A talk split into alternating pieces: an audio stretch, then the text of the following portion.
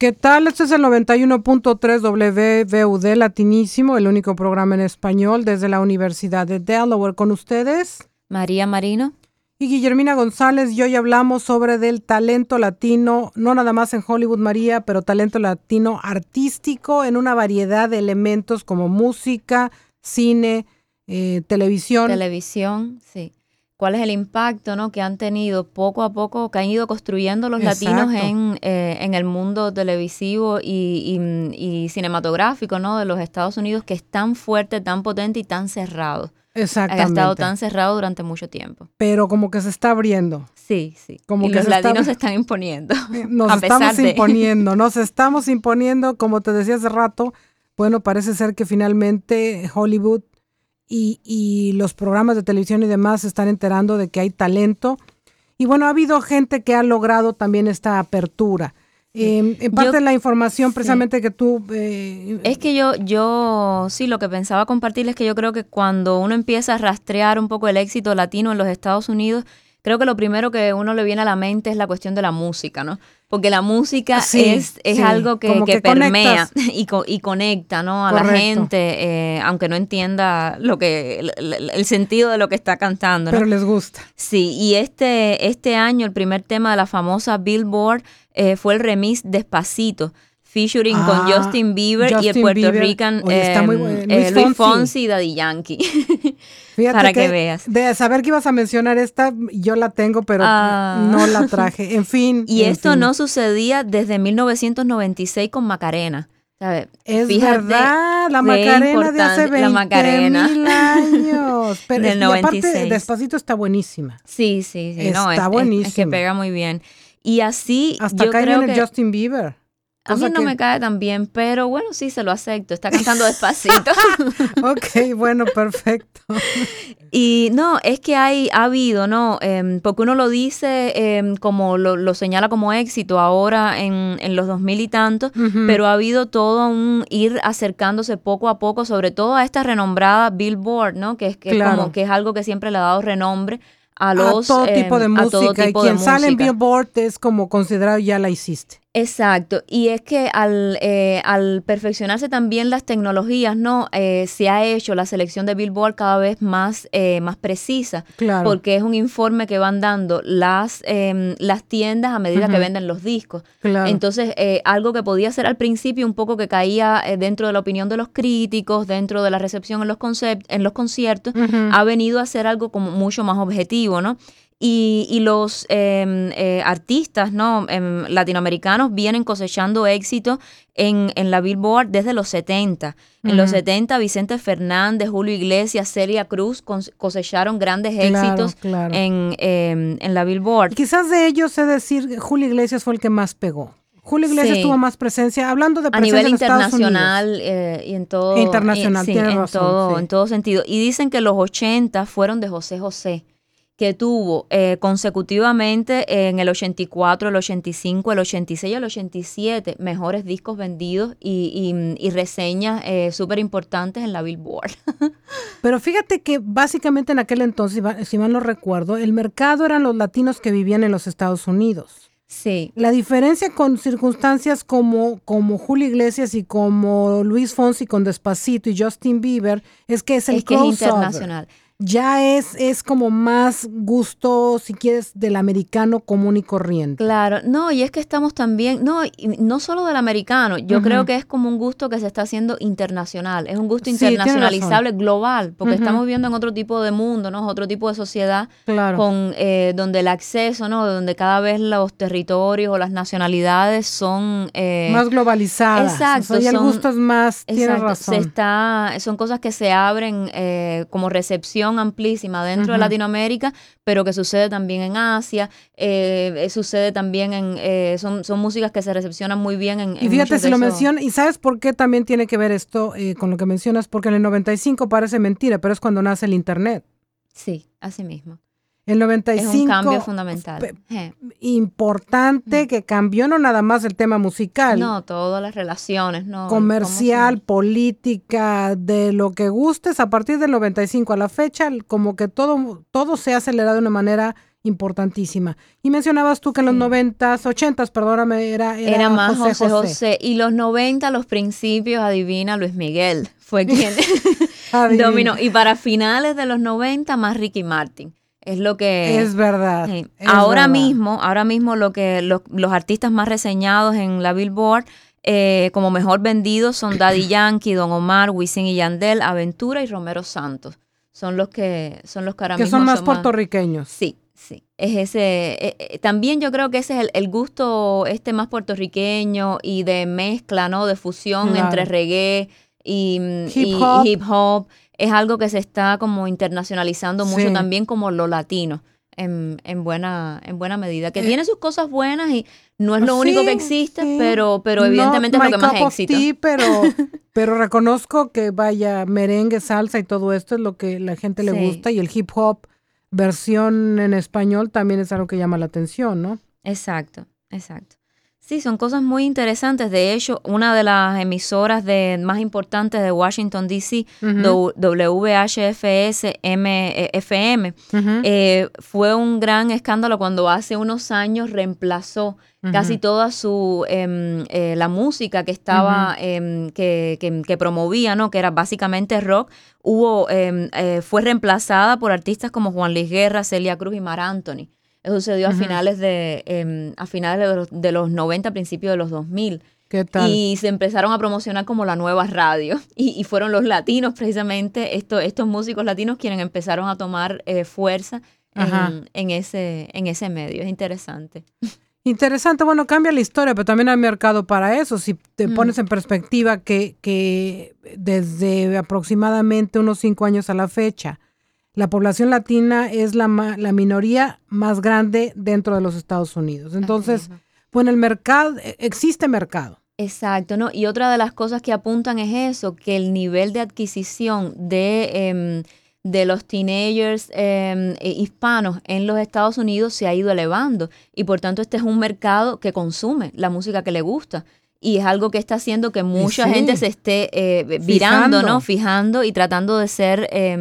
De, triunfar en, en, ese mercado porque sabe que es un, es un, eh, es un éxito seguro, ¿no? A la hora de, aproximarse a los Estados Unidos. Y, y sí, que, que, ofrece, que ofrece la, la alternativa de, de, a quién le vendes. Y si es un mercado que está en aumento, bueno, pues ¿por qué no pensar en ello, no? Así mismo. Y bueno, vamos a poner un poquito qué te parece de tu artista favorita Shakira con Addicted to You. No sé si sea tu favorita o no, pero como quedaste encantada otra vez con Shakira. A mí me gusta, me gusta Shakira y Mercedes eh, Sosa. Eso fue especial. Eso, fue, especial. Y este bueno, pues vámonos con Shakira de nuevo, ¿qué te parece?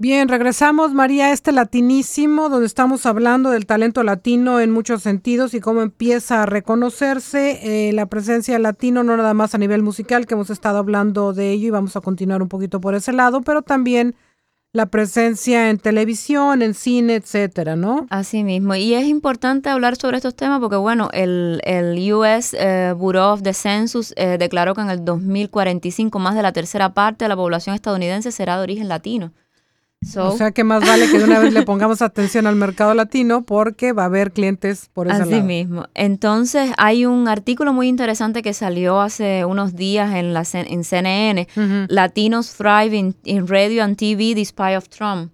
Y es súper, eh, no, es muy interesante porque hace un recorrido por, em, por el éxito ¿no? que están teniendo actores, guionistas eh, de origen latino en la televisión eh, norteamericana. pues dale, por ese lado vamos a enterarnos. ¿De dónde es el artículo? Nos decías de, de la CNN. Ok, perfecto. Y es importante señalar esto sobre todo en el contexto actual donde muchos latinos, ellos apuntaban, bueno, se sienten marginalizados por la retórica política de derecha actual y en buena medida representados de una manera quizás un tanto deficiente a veces por, eh, por la izquierda, ¿no? Y más allá de las preferencias políticas, ¿no? Es evidente que la cultura latina forma parte de los Estados Unidos. Y es desde ahí, ¿no? Desde, que, desde esta perspectiva que el artículo empieza, ¿no? Como a, hablar un poco de, toda, de todas estas influencias. Y un ejemplo de ello es el reciente éxito de una nueva oleada em, de jóvenes actores latinos en las pantallas estadounidenses. Después de cuatro temporadas, eh, East Los High eh, está terminando y es un drama adolescente situado en una escuela donde predomina la población latina. Lo interesante es que se convirtió en un hit en Atlanta antes de ser la serie más vista de Los Ángeles, sobre todo por la aceptación que tuvo entre los jóvenes millennials afroamericanos. Y esto es muy interesante, quería como comentar un poco eso de cómo también los patrones culturales van cambiando por el gusto de los jóvenes, ¿no? y por la aceptación que tienen estos temas y por la manera en que se ven representados jóvenes afroamericanos, jóvenes eh, hispanos, em, eh, latinos, ¿no? Eh, que viven en los Estados Unidos y están y se sienten reflejados, se sienten representados, ¿no? En estos nuevos materiales que están surgiendo y los convierten en éxito. es lo exacto, que... Exacto. Y todo parece indicar, bueno, que más allá de las razas o de las etnias, es la calidad de la serie, la autenticidad de sus personajes y las narrativas que desarrollan lo que ha enganchado a más de uno. Cuando Carlos Portugal y Kathleen Bedoya crearon el show, le dieron a los actores Daniel Vega y Vanessa Vázquez la oportunidad de recibir una nominación a los Daytime Emmy del 2015 eh, for Outstanding Performance in a New Approach Drama Series. So, desde el principio están reconociendo lo interesante, el cambio ¿no? de temática que están produciendo eh, esta Y es bueno apuntar como tiene razón, porque esto es 2015, o sea, esto es relativamente reciente, pero hay que recordar que viene Latino empujando desde hace mucho tiempo. Así mismo. Pero pareciera ser que, vaya, la masa crítica está dándose fecha es que lo, exacto, lo, yo creo que los éxitos más contundentes, bueno, ya tú luego hablarás sobre el cine, ¿no? Los éxitos más contundentes han sido recientes, o sea, han sido más bien eh, recientes. De esa fecha para acá prácticamente. Perfecto. Y por otra parte, de los nuevos latinos posicionándose en el mundo audiovisual norteamericano, eh, fue Gabriel Chavarría quien interpretó los roles clave en Low Riders and uh, War of the Planet uh, of the Apes. so, son, es otro actor latino em, desempeñando, o sea, que empezó con esta serie y termina, ¿no? Em, en, en, series claves de canales como Fox y, y, y, War of the Planets of the Apes. Otro actor de Islos High fue J.D. Pardo que quedó en uno de los roles principales de la serie eh, de Fox Sons of Anarchy. Lo cual es interesante de todo esto es que empiezan por una serie más bien pequeña que se abre paso por el gusto de los millennials y se van expandiendo y, van ganando terreno a nivel eh, profesional, lo que es muy interesante, ¿no? Claro. Además, por otra parte, muchas de estas series, em, eh, de estas series con tema latino están introduciendo en, en la parte, o sea, en el equipo de escritores eh, a mujeres latinas predominantemente, lo cual es muy interesante y fue, em, eh, fue algo que abrió un poco Islos High con Evelina Fernández, Charo Toledo, Luisa Lechín y Nancy de los Santos, eh, que es otra, es otra de las minorities, ¿no? La, la cuestión de la mujer latina eh, que escribe y que está relacionada con, eh, con, el medio. Y esa es la parte interesante. Cuando empiezas a escribir la historia, la historia la cuentas de la manera que quieres. No estás interpretando y eso ya es un paso adicional. Y vamos a mencionar después, eh, digamos, el, corolario de, de, el cuento artístico es cuando te conviertes en director, porque es el que mueve el pandero. Exacto. También menciona este artículo que la serie de las series no de ABC Cristela y Jane the Virgin crearon el precedente para estos castings predominantemente latinos que vemos ahora en esta serie y además ayudaron al reboot de Normal Lears en One Day at a Time en Netflix. Em, además, eh, América Ferrera en sus roles cómicos para la NBC Superstar ha expandido las posibilidades dramáticas de lo cómico para las latinas, lo cual es muy interesante porque a veces están estos personajes latinos, pero están encasillados, exacto, bien encasillados, eh, en, en, actitudes y en, y en, y en acciones que son eh, rituales prácticamente, ¿no? Y que no representan, no representan lo que la diversidad de la, de la comunidad latina. Y es interesante que este mercado y esta, y esta posibilidad de trabajo se está abriendo y de una manera desprejuiciada. Eh, es lo... Y América Ferrara hemos de mencionar en paréntesis que además es activista. Ah, sí, no sabía eso. Es activista ahora con el tema de la reciente administración, fue muy clara eh, en favor de quien estaba. Pero bueno, no vamos a hablar sobre retórica política porque estamos hablando de la parte artística y, vamos a continuar y efectivamente abrió la perspectiva de, de roles cómicos para personajes latinos. Exacto. También mencionan como muy importante a Sofía Vergara en Mother Family eh, de ABC. Definitivo. Eh, eh, no hace mucho, por cierto, a tu punto, apareció como la mejor pagada en la, en, como mujer. Sí. Wow. Ah, Sofía Vergara. That's power. ¿Te estás de acuerdo? De las mejores pagadas de la televisión, Sofía Vergara por su papel en Modern Family. Y ya efectivamente hay un éxito acumulado por actores latinos desde los años más recientes. Y es que cada vez se muestra eh, más habitual contar con, roles que traspasan, bueno, las series, las networks, los cables, streaming services, o sea, que están tomando lugar eh, donde quiera que haya posibilidad de, em, de, producir, ¿no? De producir series de la escala que sea, eh, con el alcance que sea, hay presencia latina en, en muchos de estos, de estos espacios. Lo cual nos da enorme gusto. Y, lo más interesante es que hay roles latinos como protagónicos, como principales, porque se llamaban la atención también que hacía unas semanas, ¿no? Murió Elena Verdugo a los 92 años. Y algunos quizás recuerden que Elena Verdugo en su rol de Consuelo López en 1969 y 1976 para la serie Marcus Welby MD de ABC ofrecía en su rol de actor secundario el rostro más visible de la comunidad latina presente en, eh, en la TV americana. Fíjate que esa sí no me en la el 69 y 76. Y no sería hasta 28 años después que la actriz Eva Longoria representaría una posición similar de icónica para la comunidad latina en su rol de Gabriel Solís en ABC para Esposas Desesperadas. Exacto. Sí me acuerdo de Eva Longoria, pero no me mm. acordaba de la... Sí, la relacionan con eh, Elena Verdugo. Bueno, es, una actriz evidentemente de, pero bueno, de, los 70 y 60. mi ignorancia ahí. Qué bueno, vaya. Sí, pero es muy, es muy interesante, ¿no? Y también hay otras actrices como Sonia Manzano, Rita Moreno, Linda Carter, Constance Marian, Jessica Alba, que tuvieron eh, roles importantes ¿no? durante el mismo periodo. Rita Moreno, Rita Moreno, para aquellos que no ubiquen ahorita quizás quién es Rita Moreno, tienen que pensar en, en, West Side Story. Ah, no, no la West Side Story es, es, Rita Moreno no tiene el papel principal porque le mm. fue negado. Ah, es, que hay historia en esto. exactamente, hay historia. Rita Moreno lamentablemente no tiene no tuvo el papel que debiese de haber tenido, que era realmente ser, ser María de la historia de Love Story, porque eh, se lo dieron a Natalie Wood. Ah, ya. Pero la latina era Rita Moreno. Increíble. Y se roba, si tú ves la película, hay que reconocer que la película se la roba por mucho Rita Moreno. Pero bueno, en fin, esto fue parte de la discriminación que tenían que, que, enfrentar en aquel entonces y ella en algún momento hace referencia al asunto.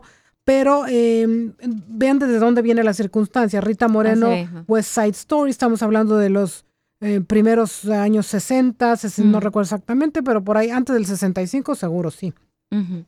Ya hay muchas, em, hay muchas eh, teorías, ¿no? Sobre cómo, em, sobre cómo avanzar en la cuestión esta de la discriminación que pueda haber aún, ¿no? Eh, en, en, la radio, la TV a, los latinos. Y muchos apuntan ¿no? que aunque ha disminuido mucho, una de, la, de, las cosas que se podría hacer, implementar para, eh, para mejorar, es tratar de, em, de, de, fundar y de dar apoyo a proyectos que vengan desde la base. O sea, no esperar a que las grandes eh, redes, corporaciones, corporaciones y las grandes consorcios TV eh, se interesen por los latinos, sino tratar de eh, dar dinero, apoyar, invertir en, en, el, en, el, talento que hay en la base y empezar a construir y empezar a producir desde ahí. Vamos a tomar ese tema, María, pero ¿por qué no ponemos un poquitito de ah, música en lo que nos pescas un poco más de información al, al respecto? Y eh, nos vamos a ir ahora con Camila y Mientes, ¿qué te parece? Bueno, María, regresamos a hablar del talento latino y qué nos tienes por ahí para cerrar un poquito el tema de lo que es televisión y de los éxitos que se han venido incrementando, sobre todo a partir de 2015 a la fecha, por lo que nos apuntas, ¿no? Sí, cerrando un poco el tema, ¿no? Una de las series que más éxito también ha cosechado em, de, derogando tabúes, ¿no? Ha sido American Crime eh, de, de ABC que, mm, que, fue, que es dirigida por John Rodley, que es un guionista y director de cine afroamericano. Y ha sido muy eh, popular, ¿no? Por los complicados y multidimensionales protagónicos que saca a la luz y que complejiza la representación latina y afroamericana eh, que sale, ¿no? por, más eh, por la, más, por la TV profundidad, digamos. Exacto, y en el caso latino ha sido súper interesante la actuación de Benito Martínez, que fue merecedora de un Emmy en la tercera temporada, porque, eh, sobre todo porque llamó la atención, ¿no? La su representación de un padre, de este padre bilingüe de clase media, que cruza la frontera sin autorización tratando de seguir el rastro de su hijo extraviado, ¿no? Y en este sentido, American Crime muestra con gran eficacia que muchos eh, discursos políticos, ¿no? Son a veces ineficientes cuando se construyen bien los programas televisivos. Puede, una serie puede influir muchísimo más en el cambio de mentalidad, Desde luego eh, en tratar de, de, de, de, rogar estos tabúes no contra, eh, contra los latinos. Una serie bien construida puede em, trabajar muchísimo en eso más que discursos. Bueno, y vamos a cerrar el programa, por supuesto, para mencionar al, al trío de triunfadores directores de origen mexicano, eh, Iñárritu, Cuarón y del Toro. No podríamos cerrar este programa sin mencionarlos, María. los cuates. Los cuates, Los, tres mexicanos, los tres ganadores de Oscar por película, y vamos a poner en perspectiva claramente Gravity, Cuarón en 2014. En 2014. Birdman, Iñárritu 2015, 2015. Y repite Iñárritu con The Revenant, eh, Leonardo DiCaprio. Y, Leonardo DiCaprio en el protagónico. 2016. Y con eso se consolida el trío de los cuates.